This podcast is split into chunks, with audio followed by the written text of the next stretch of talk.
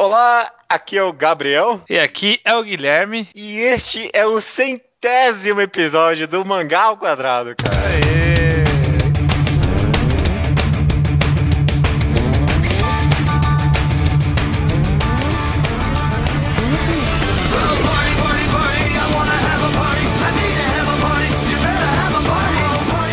Parabéns. Parabéns. 100 episódios você conseguiu. Parabéns, Muito cara. obrigado, cara. Muito obrigado. Mas Poxa. curioso é que não é nem 100 programas, né? Porque a gente já fez muito mais outros programas. Sim, sim. Uhum. Não é um ano, dois, não é dois anos, porque a gente atrasou mais, então já passou de dois anos. sim, também tem isso. é só pela virada de dígito mesmo. Só É, pela inclusão do terceiro dígito. Tá, tá ok, não tem problema. É, Chega desse bullshit aí de não se importar com os números e não sei o que, né? Poxa, Exatamente. cara. É, legal, 100 episódios é bastante coisa. E estamos aqui pra comemorar. Cara, como é de tradição já do Mangá ao Quadrado, é, porque é tradição, né? Segundo episódio é, é tradição.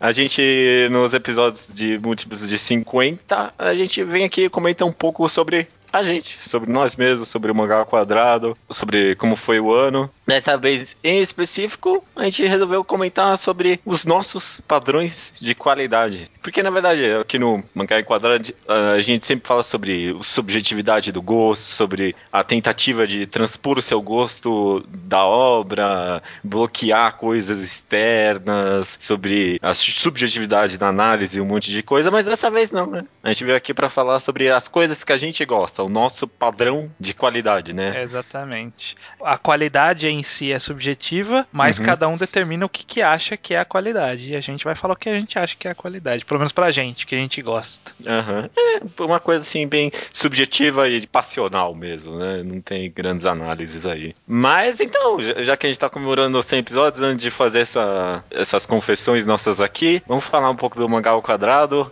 Você tem algum mangá ao quadrado preferido estranho? Claro que tem, né? Eu também tenho. Cara, É, um só é difícil, hein? um só é difícil, cara. Quando a gente resolveu que ia separar nossos favoritos aí, eu fui dando uma olhada. Acho que não vai dar pra comentar tudo isso, não. É, eu tenho uma lista aqui, deixa eu contar. 1, 2, 3, 4, 5, 6, 7, 8, 9, 10, 11, 12, 13.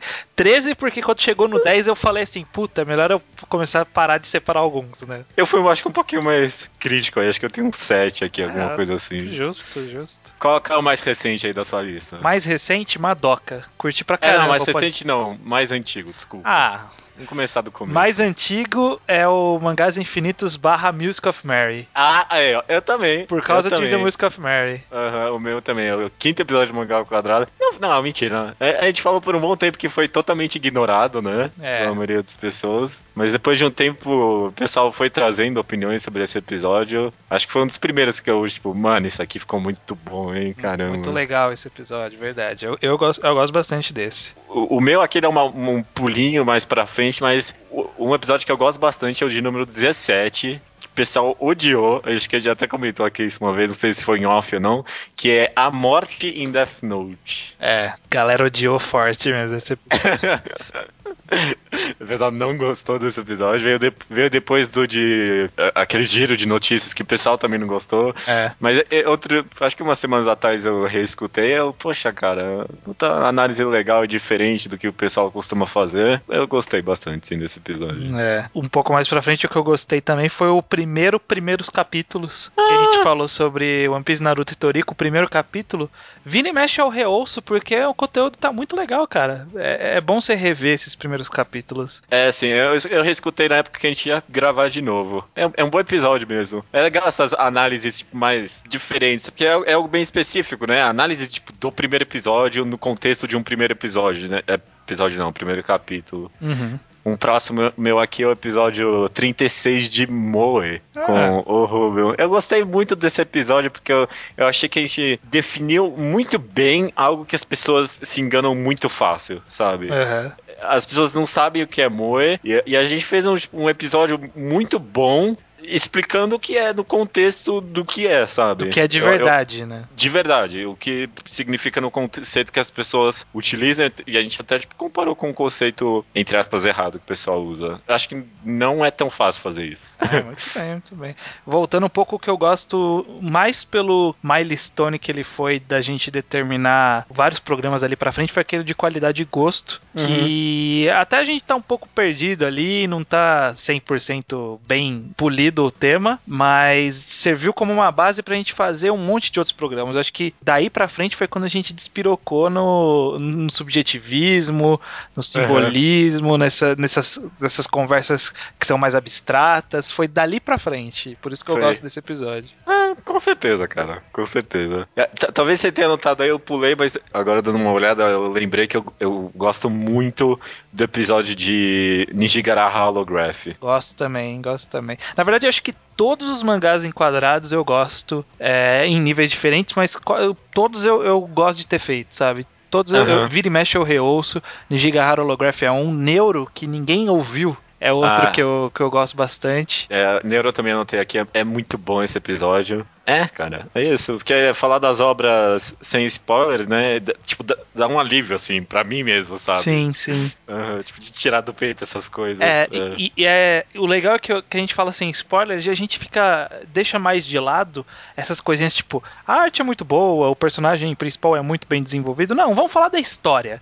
Que, que essa- essas coisas de review é muito. Todo mundo faz, sabe? Todo mundo fala, ah, a arte conceitualmente é muito interessante, o enquadramento, bababá. Não, a gente fala disso quando é aplicado à história de forma geral. A gente quer falar da obra como um todo e não sobre essas especificidades. E é, é- esse conversar sobre a obra, a obra sobre um como um todo é aquela conversa que é tipo de camarada que, pô, você viu tal filme, você leu tal livro? Vamos conversar aí, aproveitar que Pode que falar, eu- cara. que eu encontrei conversa de bar. Conversa Pode de falar. bar, conversa de bar. tá, quase isso. Mas é, cara, porque é aquela coisa É. que, que você guarda a sua vida inteira pra falar sobre, porque nem- você não pode falar com spoilers livremente na vida. Você Aham, precisa ter outra aham. pessoa que conhece. Então, por isso que eu gosto desses programas. Acho que você deve ter algum no caminho, mas pulando bastante aqui, eu fui pro episódio 63 do que o que é mangá. Tá anotado aqui também. É, é um programa muito louco, cara. A gente chegou numas conclusões n- não tão viajadas, mas be- bem extremistas, assim, e, e que acho que faz muito sentido. É um episódio que eu gosto bastante. Uhum, uhum. O, o logo anterior a ele, o 62, que é de mercado nacional, que a gente recebeu o Sakuda e o Kitsune. Uhum, Eu acho que uhum. esse é tipo o cartão de visita, sabe? Se, se algum dia eu quiser vender o Mangá ao Quadrado pra uma editora, falar assim: olha como a gente fala legal sobre os temas. Porque é, é bem técnico, é bem explicativo mesmo, assim. É, é- eu acho bem bacana também. O- Os podcasts com convidados costumam ser sempre bons mesmo, né? Sim. É, sempre alguém com uma opinião, tipo, relevante e tudo mais. O 75 de desconstrução com o Kitsune foi bem legal também. Foi. Mais um que a gente pegou um um termo, assim, que o pessoal usa errado e trouxe o contexto verdadeiro dele. Sim, sim. E eu gostei da nossa fase de, de se entregar à zoeira de verdade. A gente fez aquela. o torneio das trevas e depois a gente fez o, o mangá de esporte. Eu- Eu Uhum. acho que esses dois são, são marcos legais porque são programas divertidos. São programas Pra... que esse, São- que esse é, são, pra, sim. é pra curtir mesmo. Eu, eu acho bacana. O, o, o Torneio das Trevas ficou muito bom, né? Tá, tá, tá na hora de fazer mais um, eu acho. Tá, tá. Logo, logo, logo a gente já faz outro. Muito em breve. É, eu já tô pulando quase pro final da minha lista aqui. O, o, o último, o mais recente que eu gostei muito foi o mangagrafia do Uzumaru Furuya. Dos mangagrafias que eu participei, eu achei esse o melhor, que eu mais gostei de gravar, porque achei que, achei que a gente, tipo, analisou muito o contexto do autor, sabe? Sim. A gente, analisou, a gente analisou o autor mesmo, sabe? O, o Furuya. Eu, achei, eu gostei muito. É, anos de experiência com o podcast, né? Porque quando a gente gravou os outros, a gente, eu tinha lá no, no Mangatologia 10 podcasts, 11 podcasts. Então era coisa que era pouca experiência. Agora a gente já tem uma bagagem de 100, cara. 100 programas a gente já sabe o que falar, o que não falar. Por isso que eu acho Pois que é. o, o resultado disso foi uma grafia muito legal também. Eu também gostei bastante. É um programa que eu quero que a gente repita, embora dê um trabalho do cão ler tudo. Sim. Dá sim, puta que pariu. É, muito bem. E os mais recentes enquadrados do, de, de Madoka e de Pum Pum eu gosto bastante também. É, Pum Pum eu resolvi, eu resolvi dar aquela esperada no mangá update, sabe? Ah, tá. É. Não vou dar nota ainda, Não vai deixa, deixa um pouco. Tá muito recente, né? É, é. Justo, justo. é continuando então aqui, falamos um pouco dos nossos episódios favoritos. Então, planos pro futuro do mangá e quadrado, cara. Você já comentou aqui que o nosso contrato é sempre de 50 a 50 episódios, né? Não vamos pensar em episódio 200 Não, ainda, né? Too much. Too much. De- Demais. Mas é, no 50 eu não achei que a gente ia chegar no 100, não, viu? Eu tava meio desesperançoso na época, não sei porquê. Ah, não sei. Eu, eu- eu, como no trabalho e como no, na vida, eu estou levando uma semana de cada vez. É isso aí. Então, eu não fico muito pensando, puta, será que daqui a 50 programas vai ter? Não sei, cara. Semana que vem eu vou decidir o próximo programa, eu vou decidir o que, que eu vou fazer no trabalho, eu vou decidir onde eu vou jantar. Então, eu tô levando devagarzinho, não tenho pressa nisso, não. Verdade, essas últimas semanas aí foi o, o mais longo que a gente planejou, né? O Sim. ao quadrado. Cinco episódios à frente. Esse foi, esse foi o maior planejamento que a gente já teve. A gente planejou, é, a gente planejou cinco episódios e a gente tinha pla- planejado muito antes, na verdade, né? A gente Uhum. tinha planejado quase um mês antes, com antecedência, um ou dois meses até de antecedência. Foi sim. Então, foi o maior planejamento que a gente tem, porque todo tema é decidido uma semana antes. Uma semana, às vezes menos, né? Às vezes, tipo, um dia antes. Acho que já teve vezes- episódio que foi no mesmo dia, não? Não, no- acho que no máximo foi um dia antes, que a gente não conseguiu conversar, e quando conversou num dia antes, falou, o que, que a gente vai fazer um tema fácil? Fica para fica as pessoas descobrirem quais são esses temas. Beleza, cara. A- a- aliás, eu, eu quero jogar um para as pessoas descobrirem. Eu não sei se saiu em alguma gravação a gente falando disso, mas um outro programa para as pessoas descobrirem é. Tem um programa que a gente regravou do zero duas vezes. Porque deu problema. Duas vezes? É, uma vez a gente gravou, não gravou, a gente gravou de novo em seguida, falando Uhum. exatamente as mesmas coisas e ninguém nunca percebeu. E a gente meio que esqueceu qual foi. Eu também, esqueci né? qual que é.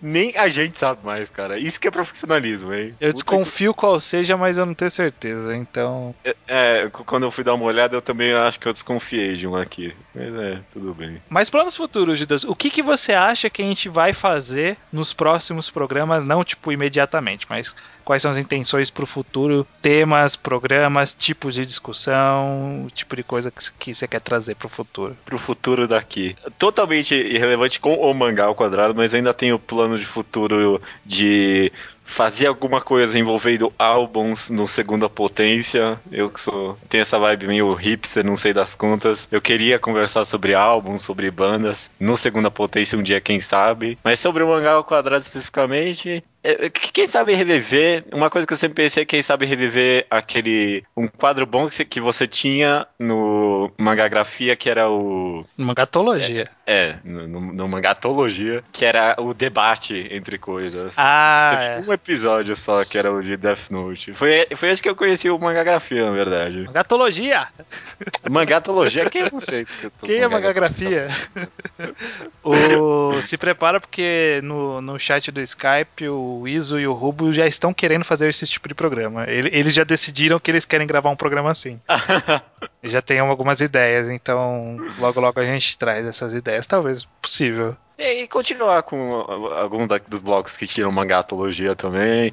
Parece que pegou uma- um hype bom agora das coisas, né? Tal- Talvez, não sei, talvez parar um pouco com. Não parar, mas fazer mais esporadicamente essas análises mais subjetivas e tudo mais, porque Sim. começou a ficar um pouquinho repetitivo, apesar de eu achar que tem muita coisa pra falar ainda. E vim com mais mangagrafias, mais não sei o que. Sim, sim. Uma coisa que eu quero e que a gente prometeu já muitas vezes a gente não fez, mas eu vou tentar mesmo dessa vez, é trazer mangás enquadrados de arcos de histórias mais longas, né? Em vez de a gente fazer do, Uhum. de, um, de um mangá curto ou, ou mesmo de um mangá longo e gravar um programa gigantesco, pegar tipo um trecho de um mangá e gravar dele, sabe? Eu, eu quero Uhum. gravar pelo menos uns três programas aí de Kokonohito, por exemplo, três programas separados, pra gente se focar mesmo, sabe? Em, tipo, em passagens. Eu quero falar do final de Slandank, eu quero falar sobre o a, a parte final de Hikaru no Go, sabe? Eu quero falar de bastante coisa que a gente tá empurrando com a barriga e a gente nunca fala. Eu, eu topo, porque o podcast de Neuro ficou muito bom, né? Sim. Eu acho que quem leu deve ter gostado. Então. é- As é- três pessoas acho- que leram gostaram.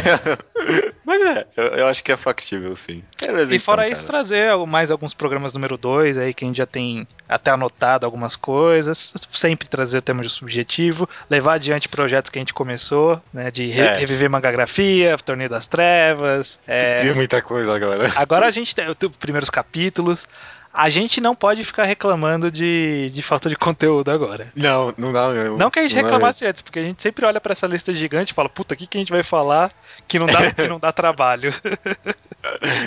eu, eu, adorei os primeiros capítulos, porque é, é uma, é uma saída deliciosa para se a gente não conseguiu decidir algum tema. É. Dá pra ler em uma tarde aí, de boa, uhum. e gravar o podcast. Beleza, então, cara. Então vamos falar um pouco sobre a gente aqui. Padrões de qualidade, coisas que a gente gosta, coisas que a gente não gosta. Vamos falar primeiro especificamente, então, sobre arte em mangás, né? Esquecendo um pouco a parte de enredo e tudo mais. Tem alguma coisa que te faz querer ler um mangá quando você vê alguma arte? Eu acho até que eu já falei num programa, mas o que eu gosto muito e que eu acho que, tipo, é, é ponto positivo em 90% das vezes, é quando o autor tem um traço. Um traço, olha aí, vamos voltar com essa merda desse termo que transforma.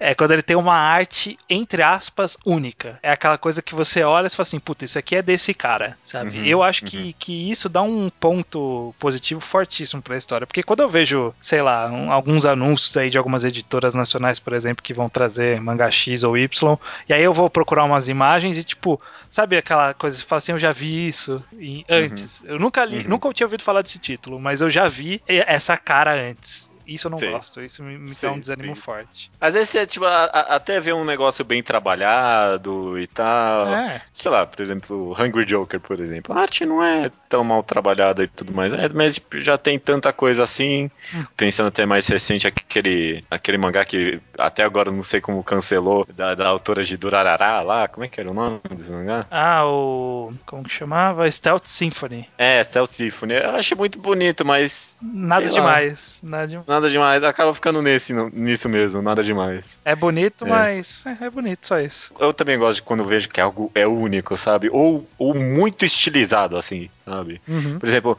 eu, eu, gosto de arte realista, mas eu prefiro uma arte muito estilizada do que algo muito realista. Por exemplo, eu considero Kokou no Hito um mangá muito melhor do que Jabberwock lá, né? aquele Sim. dos dinossauros, que é todo, tem todo um estilo meio noir, mas eu, eu gosto muito mais da arte de Jabberwock, porque é um negócio muito louco. É bom, é, é bem hipster mesmo, né?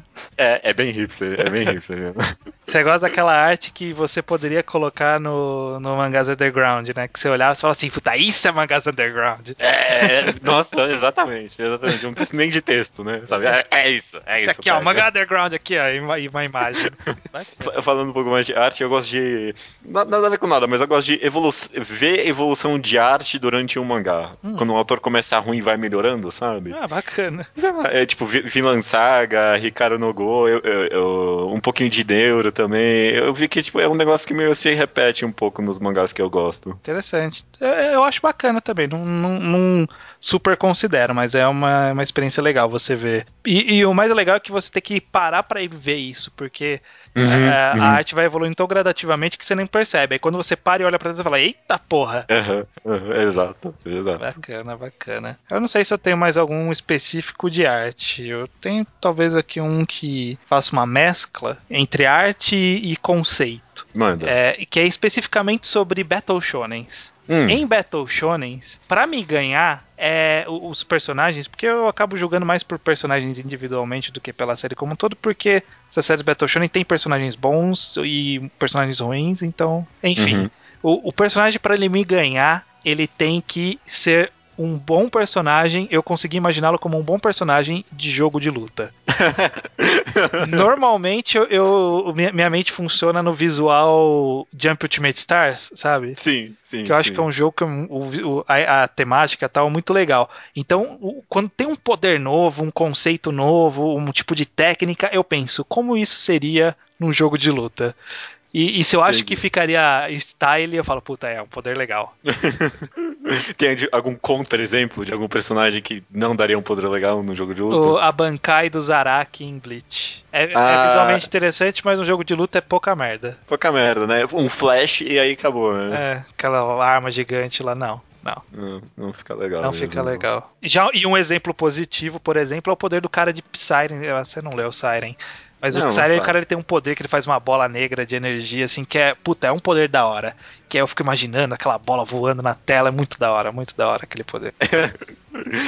Acho, que a gente, eu- acho que a gente já comentou o poder de inseto do, do, do cara lá de Naruto, Shiro, né? É. Lá, não lembro o nome dele. É um poder visualmente legal, pô. Aham, aham. Pelo menos no jogo eles conseguem fazer. Ah, dá um jeito, né? Aham. Sair mais inseto do que corpo nele, né? Tipo, os insetos. Se juntar todos os insetos, fica mais massa do que o corpo dele.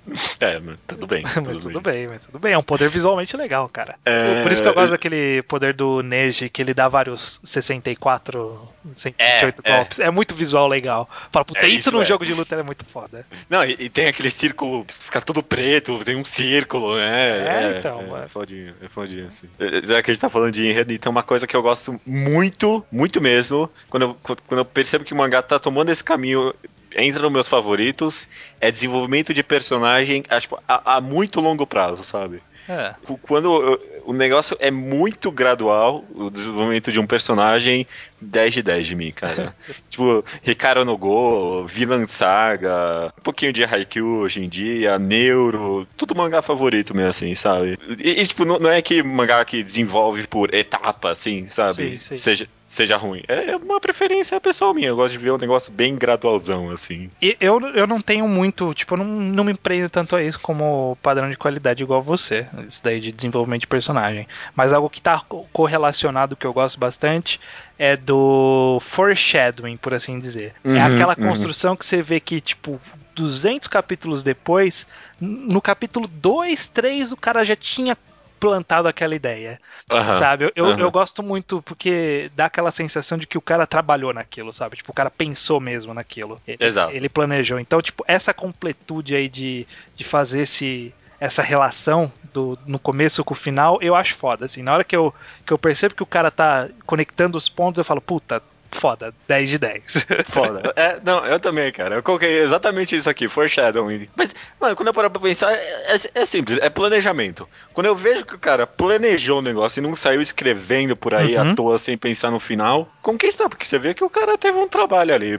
Por isso que o final de Dobutsu no Kuno é, é, é tão broxante, sabe, cara? Sim. Por isso que é, é- não, não conecta com nada, né? com nada, cara. É muito triste, é muito triste. né? E, e esse negócio de planejamento, foreshadowing, ele combina, que eu até coloquei lado a lado aqui nas minhas anotações, que é a coerência. É, que Uhum. ter essa coerência, essa, essa con- con- concordância dentro do próprio mundo, ter uma lógica entre, entre o que o autor está querendo falar e o que ele fala de verdade, desde o começo da história até o final, para mim é importantíssimo e é algo que eu julgo forte em todas as histórias, ter, ter coerência. Uma coisa que eu anotei aqui, vira e mexe eu comento uns mangás, uns mangás ao quadrado, mas acho que eu nunca defini bem. Eu não sei nem como se chama isso, mas é, é a projeção do sentimento do personagem em você, metalinguisticamente falando, sabe? Hum, Quando eu sinto a mesma coisa que o personagem que eu tô lendo tá sentindo, é é mais do que só contar a história e eu me identificar, sabe? Se o personagem tá sentindo desespero,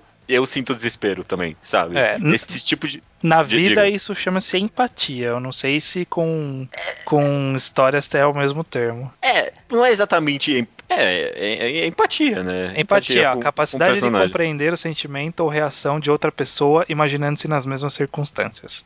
É porque É tipo isso. é, é mais do que a compreensão, é, é- é a projeção do sentimento no personagem em Sim, sim. Que nem, eu comentei isso num post uma vez, aquele plot twist de Villain Saga. Uhum. O personagem, ele, ele sente desespero com o futuro dele, porque ele não sabe qual é o futuro dele. E você sente uma espécie de desespero também, junto com o personagem, que você não sabe qual é o futuro do mangá, metalinguisticamente falando, sabe? Você não sabe o que esperar daquilo nem nada. Sim. Quando eu vejo esse tipo de trabalho, porque é algo que, que é feito através de quadrinização, através de vários tipos de coisa. Eu, poxa, eu, eu, eu gosto muito, eu gosto muito. É, bacana, bacana. Ainda nessa parte de enredo especificamente, Uhum. o que eu gosto bastante é de ter a sensação de que eu não conhecia aquilo ainda, sabe? Mas não no sentido de necessariamente ser uma, uma história já mais contada, e sim da forma como ela foi contada, sabe? Tipo, você abordar um tipo de tema de uma forma que eu falo, puta, eu nunca vi isso, cara, eu, isso é bom. Eu, eu, eu, normalmente,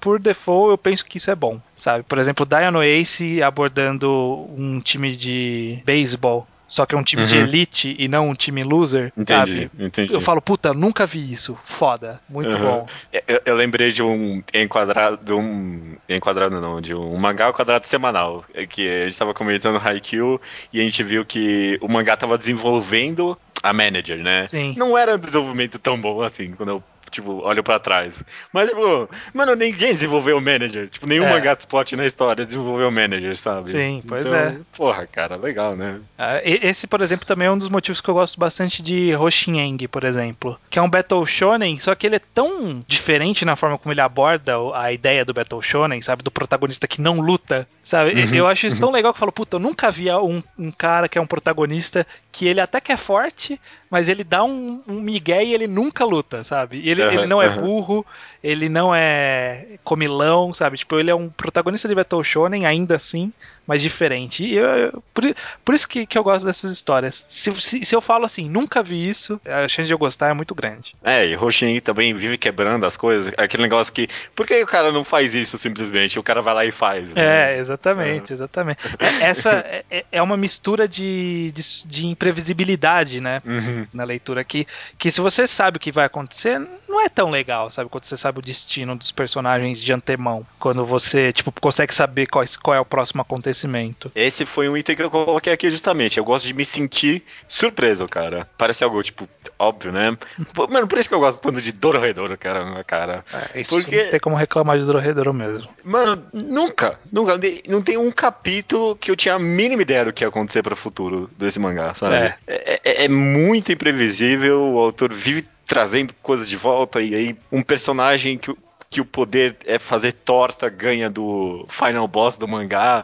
É, é um negócio é. é, é muito imprevisíveis mesmo. É. Eu co coloco, aproveitando do Dororedor, vou já até embalar outro, que uhum. é questão de que, que eu chamei de fluidez, que é o levar dos acontecimentos de um, num ritmo bom o suficiente para acontecer bastante coisa e você nem perceber, sabe? Não ser uma leitura carregada não ser uma leitura carregada. Por exemplo, Medaka Box é uma leitura carregada, nem um pouco fluida e nem um pouco prazerosa. Uhum. E não vale a uhum. pena. Dororedoro, ele até tem fala, tem bastante fala para um mangá de ação, por assim dizer. Ele tem bastante fala, bastante conversa dos personagens. Mas é Sim. tão fluido, e aí em um capítulo a autora consegue levar a história adiante tanto que ela termina o capítulo e fala: o que, que a gente aprendeu nesse capítulo? E sempre tem, tipo, três itens, pelo menos, sabe?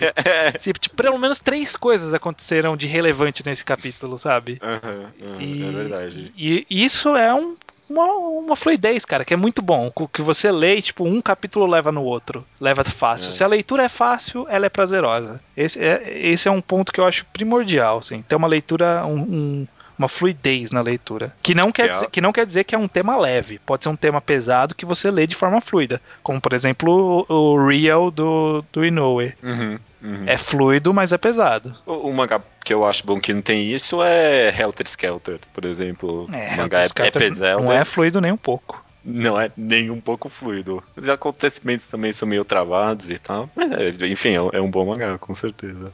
O, o, o, que eu tinha pra comentar é isso. Vocês têm mais algum item aí? o último item que eu anotei aqui, que na verdade eu, eu anotei umas coisas que eu não faço questão. Por exemplo, eu não faço questão de esse negócio que as pessoas falam, ah, carisma do personagem. Foda-se carisma do personagem. Uhum, é, uhum. Pra mim não é importante é, completude, sabe? Por exemplo, tipo, a história tem que fechar tudinho, certinho, 100%, não pode deixar nada em aberto, tem que dar o destino para todos os personagens. Caguei para isso. O importante é. é ter um arco bacana. Ok, ok. É, eu é. vou dar o exemplo de Blame, por exemplo. Ah, tá, não é completo, bem. não é completo, sabe? Mas é, Slandank, Slandank não é completo. Não há uma completude. Não quer dizer que é ruim. Exatamente. Uhum, então uhum, eu, eu só tô dizendo que eu não faço questão. Se tem, pode ser bacana, mas isso não ter, para mim, não é um problema. Entendi. Mas uma, uma, coisa que eu tava percebendo, olhando aqui as minhas os mangás que eu mais gosto, uhum. é que eu gosto de polivalência. Olha, olha que termo bacana. Opa, opa, troféu vocabulário do dia para você. Que é quando o cara, ele. A, a história, ela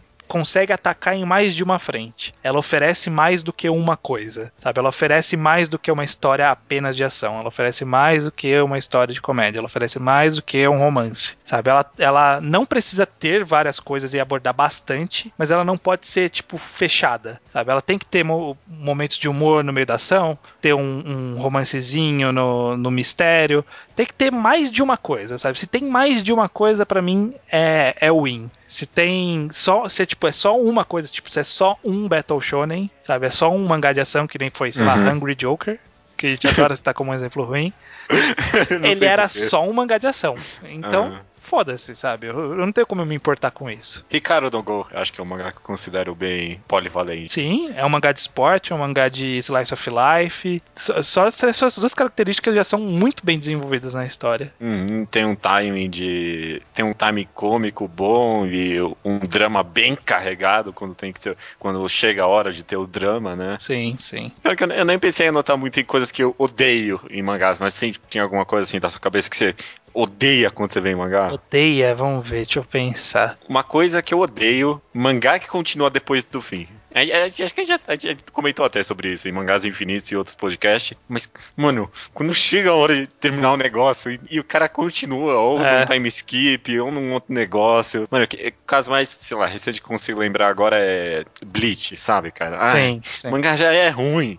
E aí podia terminar, cara. Podia terminar. Não terminou. Puta, como eu fiquei Não com raiva quando seguiu aquilo. não terminou. É, que eu odeio, cara. Eu não sei se eu odeio. Até a gente vai querer abordar. Eu quero fazer um programa disso no futuro. Mas Uhum. eu, eu, eu já olho com o olho torto spin-off. Por natureza, eu olho com o olho torto. Porque É. pra mim é, é torcer, é, é tirar leite de pedra. Sabe? É. Tipo. Sabe, termina a sua história, cara. Não fica fazendo. sabe, não faz spin-off. Não me interessa. Se você quiser, tipo, terminar a história, depois fazer uma continuação, fazer uma, uma forma diferente, alguma coisa, tipo, se, se tá lançando um mangá e tá saindo um spin-off, esse spin-off provavelmente é uma porcaria. Sabe? A minha Cara. mente diz isso. Você tá lendo. Você tá lendo Fairy Tail Zero? Não. Cara, é um spin-off bom, viu? É bom?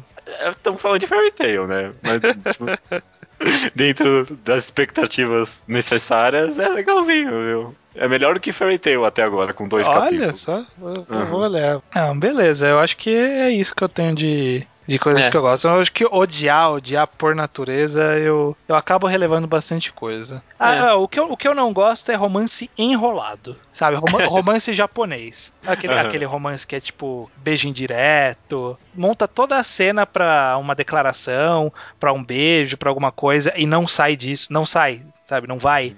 Ou Romance estilo, tipo, romance em Naruto, sabe? Esse tipo de coisa, é, sabe? que não anda. Ninguém liga. ah, Tipo, mano, pra Também, quê, sabe? também, também. Mas eu tô pensando, por exemplo, naqueles mangás que são de romance mesmo, e, por exemplo, tem aquela cena que deixa tudo claro que eles estão apaixonados. Só que aí, tipo, logo em seguida, todo mundo finge que não aconteceu aquela cena. aham, Pra mim é aham. tiro na cabeça na hora. Beleza, cara. Beleza. Não, beleza, acho que tá bom, né? tá bom, Nossos tá bom. padrões de qualidade, eu acho que fica no ar o pedido pros nossos leitores de, de 99 podcasts, agora 100 podcasts, nossos ouvintes, que Uhum. eles deixem aí os seus padrões de qualidade, o que, que eles gostam, o que eles não gostam, pra gente ver se a gente educou bem essas crianças, né? Talvez o pessoal tenha um gosto bom, né? pra ver se todas essas discussões que a gente teve até hoje, o pessoal não, não, não tenha desaprendido a levar em conta o seu próprio gosto. Que tenha aprendido a ter uma visão crítica interessante e tal, mas que saiba que o seu gosto também deve ser respeitado. Bonito, cara. Bonito, desculpa. Vamos, vamos, vamos ver se, se funcionou.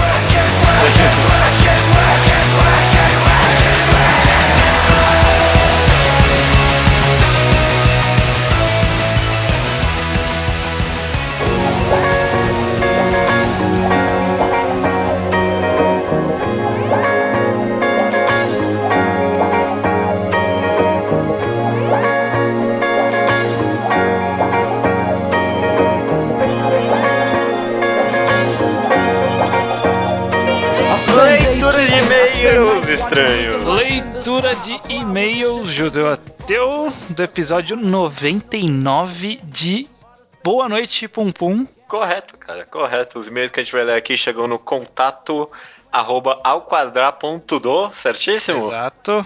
Vocês podem enviar qualquer tipo de e-mail, sugestão. Se você quer escrever no nosso blog, tem isso também. Você pode enviar é, algum texto dos vários blocos que a gente tem. Você pode enviar que a gente vai analisar. E pode enviar a recomendação do ouvinte pra gente gravada, né? Pode, pode, pode mandar. Pode mandar também amor pra nós já que estamos no amor. programa 100, é uma boa hora para você declarar o seu amor pelo Mangal Quadrado, ou o seu ódio, pode mandar também, não tem problema. Eu gostaria de receber mais ódio do que amor. Eu me alimento de ódio né? das pessoas. Eu tô feliz sem hater. Quer dizer, a gente tem hater e a gente sabe, mas. eu fico feliz em deixar eles lá e eu aqui. Eu prefiro amor ou algum sentimento positivo. Pode ser só uma tá, camaradagem, só uma consideração. Pô, cara, te considero pra caramba, pra mim tá ótimo. É, a gente já recebeu uns e-mails assim aqui, eu me senti bem também. É, né? Mas vamos seguir em frente para. Ah, não, rapidinho, antes de, antes de partir, sobre recomendação do ouvinte, recomendações de áudio que o pessoal manda pra gente. A gente recebeu um e-mail de um cara perguntando como gravar para enviar pra gente, né? Sim. Uma opção, se você já tem o microfone, obviamente, é o Vocaru. Dá uma pesquisa lá no Google Vocaru. É um site na internet aí que você grava automaticamente. O cara, o site dá o upload na hora do negócio. Você pode mandar isso aí mesmo pra gente que a gente faz a edição aqui tranquilo. Então, tem uma solução aí para você que não quer baixar um programa para gravar e fazer o upload e tudo mais. Mais fácil. Beleza.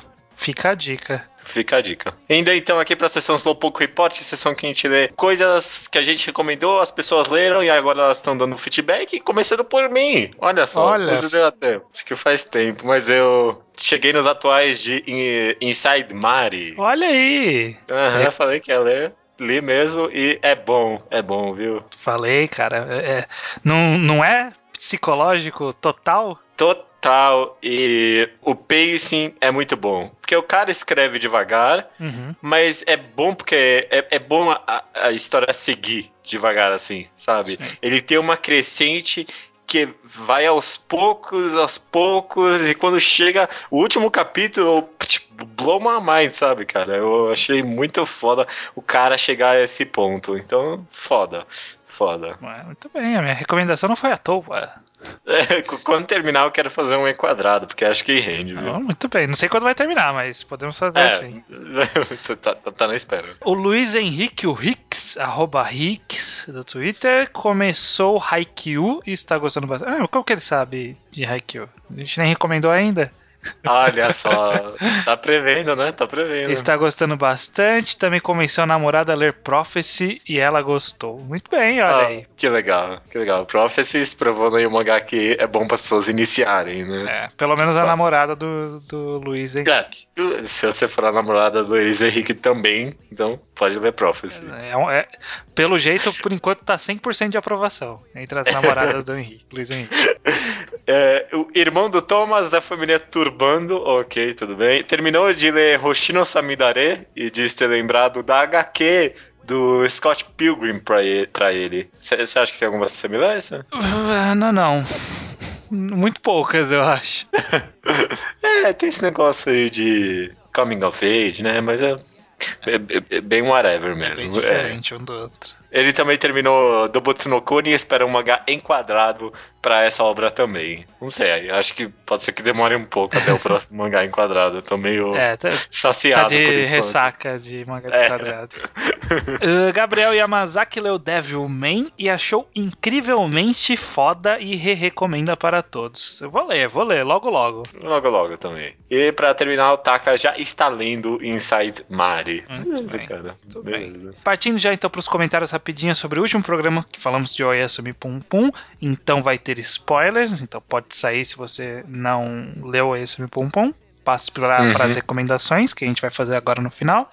Então vamos começar as rapidinhas com, uma, com um insight que eu tive ouvindo o podcast, Judeu. Veja só. Manda, manda. A gente estava conversando sobre por que, que os pais são representados da forma igual o Pum Pum, porque, porque isso acaba perdendo uma graça e tal.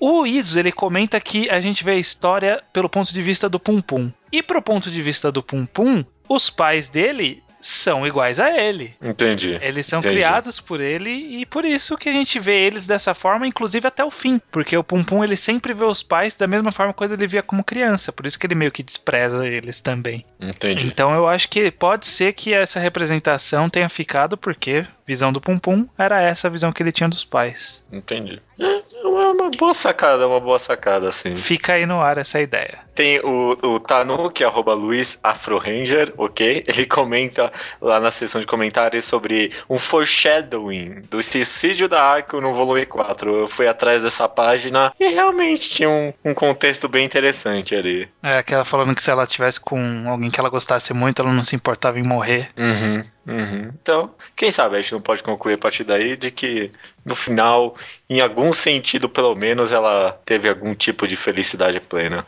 Não sei. Luiz, o Diego Carneiro Câmara comenta do seu momento favorito, que no caso é a cena na qual o Pum Pum encara seu retrato feito pela Sati e começa a se questionar se poderá viver feliz para sempre. Essa foi uma cena que a gente deixou passando, mas eu também é, gosto muito dela, que meio que mostra tipo a verdadeira depressão que o personagem passa, porque sabe, ele tava num momento mó feliz da vida dele, as coisas estão indo do jeito certo, mas mesmo assim, por motivo nenhum, sabe? Ele começa, tipo, ah, quem você é que você acha que você pode viver feliz para sempre, sabe? Uhum. Isso são tipo sintomas de depressão mesmo. Um, um insight aí sobre um personagem, eu acho. Uhum. O Rafael de Santos Tomás diz não ter gostado do final e ficou decepcionado com a última página não ter sido o verdadeiro rosto do Pum Pum. É, eu achei muito bom que não mostrou o rosto do Pum Pum, ainda bem. É.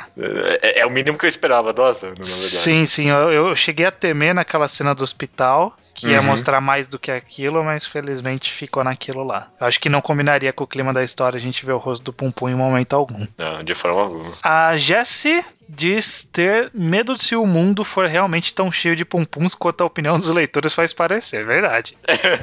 Verdade. Mas o mundo não é cheio, a internet é cheia.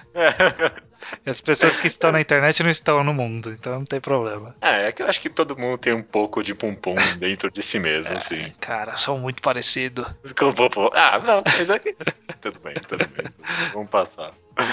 O Paulo César mandou um e-mail que ficaria muito confuso a gente transformar a fala nessa leitura de e-mails, mas na teoria ele assume que as formas de Pum Pum assumem, com exceção do triângulo e da forma preta, isso é uma, uma representação dele se enganando, sendo alguém que não é. Com o exemplo, ele cita a versão do Takashi, o do Topetão e o do Kashiko. Então todas essas formas aí do Pum Pum, eles tentando entender quem ele mesmo é, né? É, meio que tentando ser outra pessoa que não é ele de Uhum. verdade, pra se encaixar e tal. Foi mais ou menos o que deu pra tirar do, do e-mail, porque e- eu acho que o Paulo César tem uma ideia muito bem feita na cabeça dele, mas na hora de transcrever pro papel fica difícil. e a gente transcrever o papel pra fala vai ficar mais difícil ainda. Então fica no ar aí o que o Paulo César falou. Quem sabe numa mesa de bar um dia, né? Quem sabe? Só, só ligar, combinar um dia aí. Vamos, vamos lá. Ok. Partindo já para os e-mails mais longos, começando com um do Junior Colon, o Taka, que ele Uhum. diz o seguinte: Olá, o Nodera judeu e estranho. Olha aí, você é o Nodera. Eu não Eu sou o Pum aqui desse podcast. Ok, cara. muito parecido, cara. Eu sou muito Pum, mano. Eu sou muito Pum. Quando a gente gravar o, de, o programa de Cocô no Hito, vai ficar assim: Nossa, mano, eu sou muito igual. o-" Até esqueci o nome do cara. Já. É, Mori. O Mori, Mori. Uhum. Taro. Eu sou, muito, igual o Mori, cara. É, ele diz o seguinte: sobre o overthinking, acho muito normal e até real, ainda mais na realidade japonesa. Às vezes desvalorizamos o peso que esses acontecimentos podem ter, ainda mais em pessoas propensas à depressão e tudo mais, como a família Onodera. É, realmente eles eram bem propensos à depressão.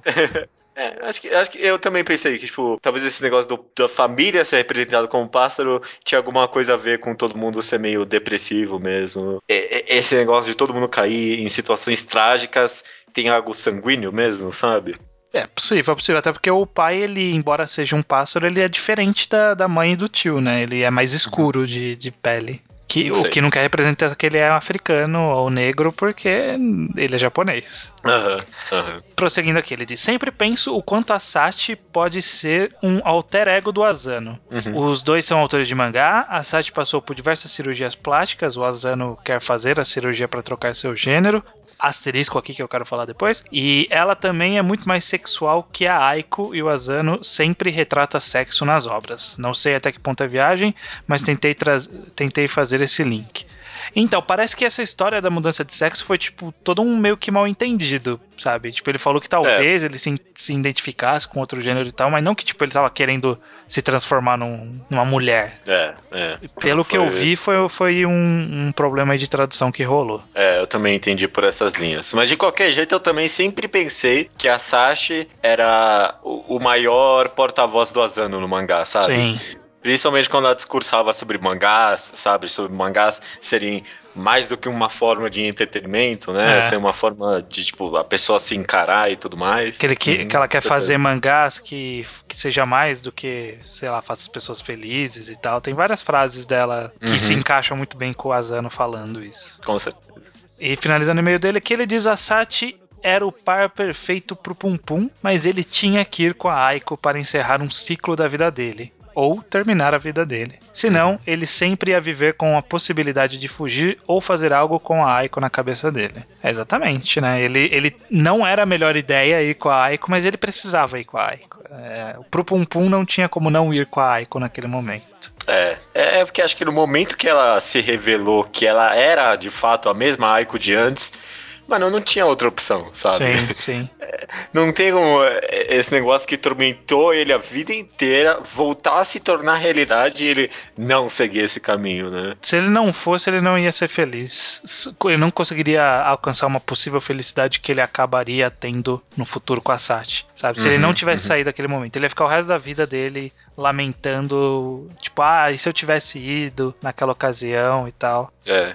Mesmo que agora ele não tenha alcançado a felicidade plena, ele tipo, não alcançaria felicidade nenhuma. Uhum. Tipo, se ele não saísse com a Aiko naquele momento. É, com certeza. Bom, para terminar aqui a sessão de e-mails, tem o Thiago Sansou. Ele diz aqui, ó: Confesso que, como todo mundo, fiz suposições erradas com a trama do Pegasus. Vou dividi-las com vocês. É, contraparte, sempre achei que os personagens principais que tivessem outros personagens principais agindo como contraponto à trama como aquele carinha de jaqueta de couro e óculos escuros do grupo dos fanáticos, que nada mais é do que um grande yin yang do próprio Pegasus, que usava lentes transparentes para enxergar o mundo. Pegasus era mais delirante quanto o outro cara era mais realista, porém com o mesmo objetivo em mente. Ok, ok. Acho que o mangá até dá uma, uma olhada por cima disso também, né? Sobre o cara dos óculos e tudo mais. Sim, sim. Ele, ele é o Judas do, dos apóstolos do, do Pegasus, né? Que até tem aquela página que faz a, a, a Santa, Santa Ceia, Ceia e tal. Ele continua aqui. Isso se aplicava também na relação do Seki com o Shimizu, como um paralelo da relação do Pum Pum com a Aiko. A Aiko como Shimizu e o Pum Pum como Seki acabam por ter meios e atitudes estranhamente parecidas até o fim. Aiko e Shimizu eram louquinhos e morrem com um suicídio,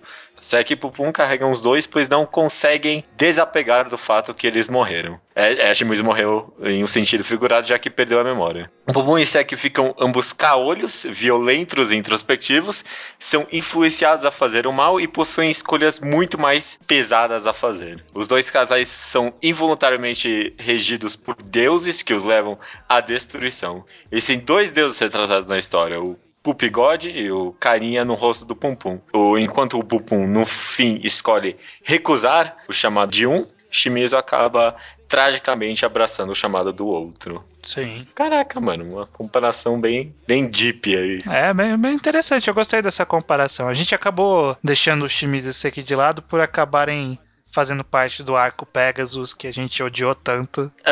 uhum. É, Mas eles eram um bom plot, sim. Eles eram um bom plot até juntar com o Pegasus, né? Era interessante. Eles tinham esse paralelo e tal. É, acabou ficando meio perdido, tipo, para onde eles vão no final por causa dessa questão do, do Pegasus. Se eles tivessem uma conclusão melhor, talvez seria um, um, um, arco mais interessante. Mas no comecinho, né, na época que começa a mostrar Pum Pum e eles separados, já já já fica um pouco mais eles são interessantes nessa época, né? São, são. Sei que é o cara serião ou Isso. o Shimizu? O Seki. O Seki principalmente. Eu gosto muito daquele plot dele não indo matar o cara e tudo mais. É. Aliás, um insight que eu lembrei que eu tive agora enquanto escutava o podcast é que o mangá de fato tem muitos foreshadowings de que o, o Pum Pum ia matar alguém no futuro, sabe? Uhum. A maioria dos plots, quando você para pra pensar, tipo, rodeiam esse negócio de matar alguém, ou a tentativa de matar, alguém leva a matar alguém. Uhum. É, acho que realmente é aquele negócio que o Azano falou da entrevista, de que desde o começo ele imaginava que o Pum Pum ia chegar num ponto que ia matar alguém. Dá pra provar isso pelo mangá, assim. Sim, sim. Foi, foi construindo isso de uma forma muito interessante mesmo. Beleza, cara, é isso. Essa, essa, essa então é a nossa última. Não foi o último que foi a última? É, esse aqui é o podcast número 100, né? Exatamente. Você já, você, já queria vir com algum, alguma ideia aí, marota? Eu não tenho nenhuma, cara. Você tem alguma aí? Alguma coisa? Não, va- não, vamos fazer esse o podcast número 100. E- Esse é o último. Esse é o último oficial, então. Tá, pode falar. Pode- Eu- eu- Você, Não. você trouxe alguma coisa aí? Não, não, eu não trouxe nada. É que nem o 50. O 50 foi 50 mangás ao quadrado. Esse Ah, é o sim. 100, 100 mangás ao quadrado. 100 magazas, tudo bem? Pode ser. 100 magazas Não, pro- quadrados. E no próximo a gente traz alguma ideia. No próximo a gente algum? faz o quote da semana. O quote da semana. Eu queria recomendar alguma coisa, talvez. Quem sabe a gente vem com... Recomendar, mas a gente já tem, né? Ah, mas é, que- quem sabe a gente re- recomendar só de jogar nome aqui. Não, não sei, hein? Não sei. Tá meio cheat isso aí. Não sei se eu gostei. Vamos, vamos, vamos ver direito isso aí. Vamos ver direito. vamos ver, vamos ver direito. Forgive my sins, live and laugh, and let the bullshit just pass. I'm riding down the street in my jalopy, I'm damn sloppy. Let's get paid and stop depending on all the drama. I work a shitty job, I went to city hall, pissed on the lawn, gripped on my balls, screamed to the sun. Too much drinking seemed to make the tears come. Unbelievable,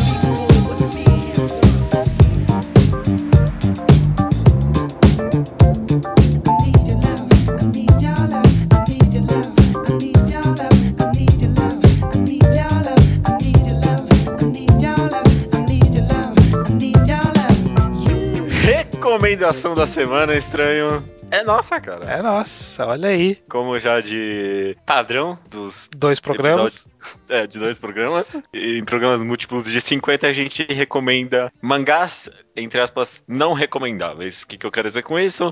Porque Sempre que a gente recomenda um mangá no final do episódio, a gente tenta recomendar coisas curtas e de fácil acesso. De fácil acesso nem sempre, né? Mas É. coisas cu- curtas e teoricamente acessíveis no sentido de você conseguir ler para as pessoas. E a gente deixa passando um monte de mangás que a gente, entre aspas, considera essenciais, mas que são muito compridos, muito. é, não dá para pedir pra pessoa ler, por exemplo, que a gente recomendou no programa número 50, sei lá. O que a gente recomendou? Twenty Nem Century lembro. Boys, Landan. É, que- Twenty Century Boys, Ricardo no Go. São mangás que são conhecidos, mas É. é. é bom, é bom deixar claro que é bom de verdade. Vale a pena sim, ler. né? sim. É aqueles que a gente não usaria num programa, mas a gente quer deixar. E às vezes a gente, a gente até já meio que recomendou implicitamente, mas é- Uhum. a gente quer, tipo, deixar registrado, sabe? É, é, A é, gente, é, a gente fez isso no programa 50, vamos tentar fazer agora no 100? Vamos lá, cara. É, é bom que você falou que a gente já recomendou indiretamente quer re- e quer deixar registrado. Porque eu, eu não sei se você vai concordar ou não com essa minha primeira. Esse primeiro mangá que eu quero deixar registrado aqui. Mas o primeiro mangá que eu acho que é essencial, é meio difícil de recomendar. Mas eu acho que é um, é um clássico moderno.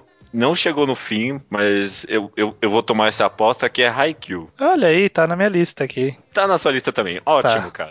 Ótimo. Porque a gente. Nossa, toda semana que saía Haikyuu a gente comentava no mangá quadrado semanal. E toda semana a gente amava esse mangá, porque é muito bom mesmo, né? É muito bom, cara, é muito bom. É, é um clássico, por assim dizer, um clássico moderno inesperado, porque eu não achava que ia sair um mangá tão bom quanto ele tá saindo. Porque eu tinha lido o one shot, né, antes de sair o, o mangá. E aí quando ele saiu, o comecinho ainda até um pouquinho mais devagar. A- a- muita gente eu vejo falando assim, é, tô começando a ler, mas esse comecinho é, bem qualquer coisa. Mas aí, tipo, Uhum. depois que passa de alguns capítulos, assim, começa a chegar os outros, os outros integrantes do time, todo mundo cai de amores, cara. É, é incrível. Porque é uma construção tão boa, né, cara? É muito bom, cara. É muito bom. Cara, tudo que a gente falou aí de qualidade no programa te- tem nesse mangá, sabe? Te- Tem, construção de personagem a longo prazo. É, é- é bem planejado, sabe? Hum. Hoje em dia eu, eu vejo o planejamento nesse mangá e, e quebra muita coisa de mangá de spot, sabe? É, é muito novo, sabe? É novo. Ele, eu, eu não tenho mais medo de falar que ele, ele é o Slam Dunk moderno, sabe? O que Slam Dunk fez, tipo, pro gênero de esporte em termos de qualidade é o que Haikyuu tá fazendo de novo agora, Sim, sabe? ele, ele tá trazendo um sopro diferente pro, pro gênero, né? O, enquanto o Slandank ele trouxe uma epicidade, trouxe várias características que acabou sendo herdado pelos mangás seguintes, né? Porque ele foi Uhum. um, uma geração. Eu não sei se vai, mas eu espero que Haikyuu sirva de inspiração para os próximos autores em como se deve trabalhar modernamente no- nos dias de hoje uma história. Quem que que Slandank é muito bom, mas ele ainda assim é um produto de sua época. Ele ainda tem algum, alguns traços daquela época que faziam mais sentido antigamente do que hoje em dia. Uhum, Hoje em uhum. dia, o Haikyuu funciona da forma da melhor forma possível para o mundo moderno. sabe? Com certeza. Ele, ele tá usando elementos modernos, ele tá contando uma história polivalente, olha aí, Aham, aham. que eu espero ser uma tendência pro futuro, porque é muito bom mesmo. É muito bom mesmo. E eu tô na espera de um time skip que eu acho que só vai deixar esse mangá muito melhor, viu? É. Eu tô apostando no time skip também. Eu acho que vai ter um time skip e vai ser muito bom. Então, ó, eu tô recomendando quando tá muito bom agora, mas eu acho que vai ficar melhor ainda, cara. Olha só, maravilha. Bacana. Eu vou trazer uma recomendação que eu, eu tenho quase certeza que você vai concordar. Uhum. Que é meio que uma heresia a gente chegar em 100 programas e a gente não deixou nunca uma recomendação direta sobre Tsutomu Nihei. Uhum. Então Uhum. eu acho que Blame cabe totalmente agora nesse programa. É isso aí, é isso aí. Concordo, cara. Então- Tamo aí. Blame é o primeiro mangá, primeiro mangá relevante do Tsutomu Nihei, até tinha alguns shots estranhos lá. Uhum. Que o começo pode ser que as pessoas vão estranhar um pouco na parte da arte ou mesmo da narrativa, mas depois que você entra no mundo do Nihei, na forma como ele leva a sua história, seus personagens e o seu universo que ele criou, é, é de apaixonar. assim. Você acha muito foda todo, toda a arquitetura que ele desenvolve para aquele universo. A, a história em si você vai ligar o foda-se, né? Tipo, eu, não- eu não lembro tanto dos acontecimentos de Blame, mas eu lembro de, tipo, algumas páginas que eu gosto bastante de- do, do mangá e que por isso que ele é importante. É uma, é uma obra visualmente bonita. A história eu nem preciso da sinopse, sabe? Tipo, não, não precisa de sinopse. Vai pensando. Não. É, uma, é um, um artbook com uma história. É, Blame é uma recomendação essencial, assim, viu? Você quer conhecer mais de mangá, se aprofundar um pouco aí, Blame é, é muito bom em questão de arte, em questão tipo de quadrinização, eh, como a- arte sequencial mesmo, sabe? Acho que é um, Uhum. É um, é um- não é um marco importante, mas é um marco. E é, Ele cara, tem evolução de traço, que nem você gosta. Aham. Nossa, tem, tem muita evolução de traço, é mesmo, é verdade. Chega uma hora lá que, comparado com o começo, é outro nível mesmo. Uhum. E o começo já é muito bem desenhado, né? Mas Ele, ele cria aquele estilo próprio mesmo. É, com certeza, cara, com certeza. E- Blame é muito bom. É, embora não o meu preferido do Nihei, eu, eu tenho ciência que ele é o melhor do Nihei. É, eu acho que eu concordaria com isso também. Eu concordo. E vão atrás também do Mangagrafia do Nihei que a gente gravou, né? É, é antigão, Lá a gente- tá lá, mas tá lá no blog. Uhum. É, lá a gente se aprofunda em cada uma das obras deles, é bem legal. Eu acho que a gente nunca recomendou diretamente também é, Vilã Saga. Será? Tá na minha lista também. Ah, maravilha então, cara. Nunca recomendamos diretamente, mas eu acho importantíssimo. Ó, vamos enumerar das características que a gente considerou qualidade, o que, que ela tem. Evolução de traço, Evolução de personagem a longo prazo. evolução de personagem a longo prazo, Planeja- planejamento e foreshadowing. Planejamento e foreshadowing totalmente, né, cara? Totalmente. Que a, gente, a Polivalência. gente só vai entender as mensagens do começo do mangá que o pai dele fala no Uhum. primeiro flashback lá pra frente. A gente só vai realmente entrar na, na grande mensagem do autor. A gente só vai entender vilã de saga muito lá na frente, sabe? Muito lá na frente. Mas quando muda o, o- o peso do mangá, é, é- é uma coisa incrível, né, cara? É. É, O mangá, ele é, ele é muito bom. Ele é muito bom mesmo, mesmo antes desse plot twist que é lá pro volume 8, 9, não sei, alguma coisa assim, né? Sim. É, é muito bom, que é uma, é uma ação legal, tem elementos de história de verdade ali, né? Sobre os vikings e tudo mais, tem cheio de mapas, coisas interessantes. Os personagens são muito carismáticos, né? É. mas quando muda, traz uma profundidade muito forte pro mangá, né? Traz, cara. E, e o melhor de tudo tá saindo no Brasil, né? É, é. É uma é chance verdade. perfeita para as pessoas irem atrás. E eu até.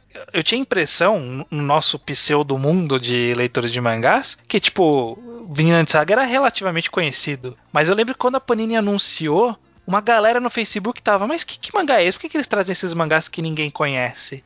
Eu ficava, fiquei perdidaço. Falei, meu Deus, gente, Vinland Saga é uma obra de arte, cara. É uma obra de arte. É uma obra de arte. Cara, o, o capítulo 100 e alguma coisa que a gente fez aquele mangá semanal, mangá ao quadrado semanal. Não lembro qual que é o capítulo, mas é do Enemies. Aham. Cara, é, eu arrepio toda vez que eu lembro. É, eu, li, é. eu li aquele mangá todo pra chegar nesse capítulo, sabe? Eu podia, eu podia morrer feliz ali. Aham. podia sim, podia sim. Se terminasse ali o mangá, sabe? Eu não ia ficar tão, com tanta raiva assim, É, sabe? é. Então, ok, eu entendo, eu te entendo. Eu entendo.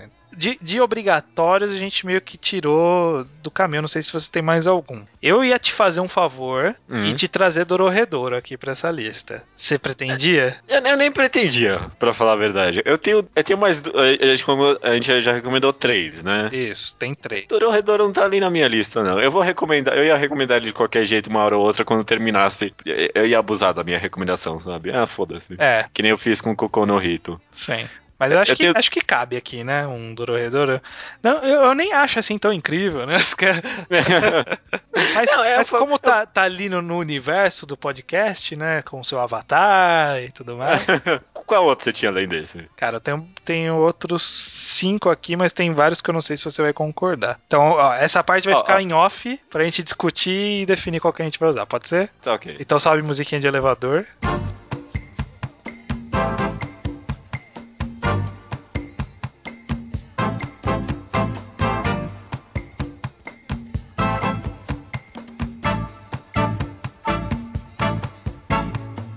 Então, ó, voltou da musiquinha aí, pronto.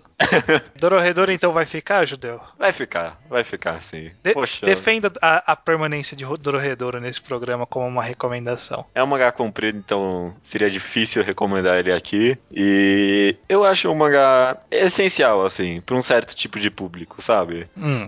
Pros hipsters, sabe? Mano.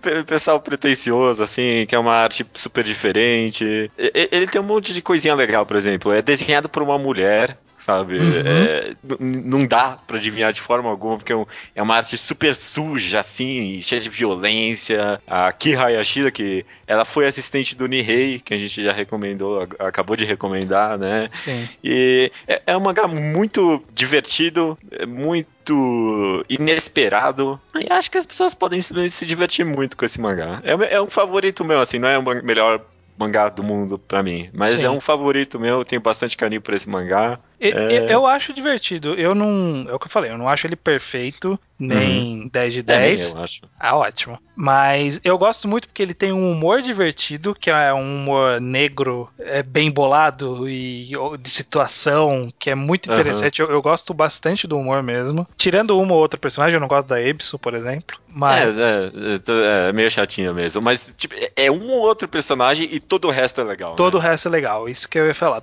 O- ele tem um casting de personagens que é muito bom. Sabe? Todo o resto é muito divertido. O grupo do, do Shin lá, com o En, o Kaiman, a Nikaido, todo mundo é divertido. Então. Hum, só- o professor. o né? professor, até o professor, que é meio secundário, que ganha importância demais, sim, sim. é interessante. Então, é- eu, acho legal, eu acho bacana. Eu acho bacana porque ele trata. Uma coisa que eu acho legal é que ele trata os, entre aspas, heróis e entre aspas, vilões, Aham. tipo, no mesmo nível. Sabe? Os dois cometem trapalhada, os dois têm chance de vencer ou não. É, mostra o dia a dia dos dois, sabe? Tipo, até o, o cara que é um monstro lá, aquele bicho cheio de corrente que fica flutuando, sabe? Aham, Ela faz aham. piada com esse cara, sabe? Tipo, ele, ele é meio que o vilão final e faz piada com o cara. É, é, o- tanto ele quanto o, o outro, o Maldição lá, né? É. Tipo, caras ficam comentando as coisas do nada. É, não, é muito legal, assim. E esse negócio de, entre aspas, herói, entre, entre aspas, vilão também, né, cara? Ele dá meio que uma subjetividade para as ações de todo mundo ali, Uhum, com certeza. uhum. Beleza, cara. Qual, qual é o próximo aí? O que, que você quer trazer pra cá? Hoshin Eng, cara. Eu sei Hum. que é um favorito seu, né? É um favorito meu, muito bem, muito bem. Hoshin é talvez é um, é um bold statement aqui, é meio difícil ter certeza disso, mas Uhum. eu, eu- eu vou, vou ampliar então. Ele é meu top 5 Shonen Jump all time. Ah, Nossa, que específico. Não, tá bom. Top 5 Shonen all time. Ah, Já, Tá bom, já, tá já tornou mais. Pe- Pegou peso agora. Pegou peso aí, ó. Aham. Considerando que tem Slandank no rolê aí e tudo mais. É, é difícil dizer, eu teria que sentar e olhar. Mas eu gosto bastante de Hoshieng porque ele. Você, você terminou de ler Hoshieng? Não, Olha aí, ó. Tá errado isso É. aí. tá errado isso aí. Tá errado. Mas eu acho justo porque eu não tinha nem lido Gun quando a gente recomendou no 50 e eu É aceitei. verdade. É verdade. Então- Não, mas é, me- mesmo. é, Faltam, tipo, acho que uns cinco volumes pra eu terminar de ler, mas até onde ali, tipo, já dá pra pegar a vibe do mangá, sabe? Sim. Ele é, ele é muito bom. Ele é muito bom, sim. Ele é muito bacana porque ele, ele trabalha aí com uns tropes diferentes do Battle Shonen, ele cria seus próprios tropes. Por exemplo, de vez em quando ele usa um negócio do torneio de. Não de torneio, mas aquele negócio de subir torre, sabe? Lutando com várias pessoas. Mas ao mesmo Aham. tempo ele quebra essa, essa lógica. Ele mata personagem e, tipo, não tem glória, o personagem simplesmente morre e pronto, acabou. Morre bastante gente, na verdade. Sim. pra, pra pensar. Dos heróis, dos vilões. Os vilões eles têm drama, os heróis têm drama, tem plot points. Eu não vou dizer plot twist, mas tem vários plot points interessantes, algumas viradas legais. Tem toma lá da cá, tem vilão conversando com o herói, herói conversando com o vilão. É, tem, tem essa coisa do Dorredouro, né? De ter, tipo. Embora fica claro quem é do bem e quem é do mal, ainda tem, tipo, dar um foco pro, pro vilão também. Sabe? O vilão Uhum. também tem um momentinho ali de, de diversão e tal. É, eu, eu acho muito bom, cara. Eu acho que é uma das melhores coisas que passou na Shonen Jump e é muito negligenciada. É, é muito mesmo. Muito mesmo. Uhum. Mais do que lá, Neuro, por exemplo. Mais do que Neuro. Porque Neuro é mais moderno ainda, né? Neuro ainda Uhum. tem gente que pegou o finalzinho da publicação. Hoshieng é mais antigo e é esquecido. Uhum. É esquecido Uhum. pela própria Shonen Jump, tadinho. não, não apareceu nenhum Jump Ultimate Stars? Apareceu, apareceu. Só que. Ah. E, e o mais legal é que o estilo de luta do Taikobo no Jump Ultimate Stars é tipo, outras pessoas vêm lutar por ele, sabe? Você aperta, você aperta um É bem isso mesmo. Você aperta o botão de soco, aí vem o cara e dá uma espada. Aí você aperta o botão de tiro, aí vem um outro cara e dá um tiro, sabe? Tipo, É, mas, pô, bem bolado, porque tem tudo a ver com o mangá. Exatamente, muito bom, cara, muito bem bolado. Ó, pra finalizar, Judeu, eu sei que você escolheu, você quis colocar aqui, Uhum. e eu quero que você defenda a permanência de Death Note nesse programa, olha só. Death Note, cara, todo mundo se acalme, né? Death Note é um mangá totalmente conhecido, mas eu acho que ele exige uma recomendação nossa para caso alguém não tenha lido ele. É, Hum. é- é- é muito difícil, porque a gente até comentou aqui que Death Note é o Evangelion moderno, né? Sim. Tem que ter lido Death Note para entrar no mundo dos animes e mangás. Justamente por essa enorme popularidade dele, ele também ganhou uma muito forte onda de anti-hype, né? Sim. Tipo, não, esse mangá é muito ruim. Até hate, né? É hate, exatamente, essa é a palavra. E eu não acho o mangá tão ruim quando ele é pintado pela maioria das pessoas. Sim. Mesmo, mesmo depois da metade do mangá, né? Porque Que é tão fala- falado, né? Que é tão falada, justamente. Então, é um mangá, uma pegada meio diferente.